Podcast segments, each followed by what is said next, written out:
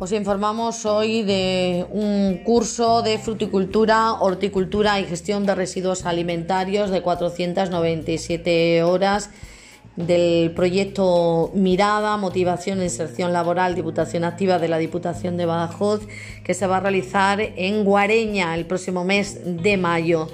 Tenéis hasta el día 10 de mayo para presentar solicitud en el registro del ayuntamiento. Os doy un teléfono de contacto para más información, el 924 21 33 51. Bueno, dos teléfonos, el otro también al que podéis llamar, el 924 21 22 58. Deciros que este curso de fruticultura, horticultura y gestión de residuos alimentarios es para personas desempleadas. Tenéis que cumplir los requisitos de acceso del proyecto Mirada. Tendréis prácticas en empresas. Es una acción formativa becada con servicio de transporte.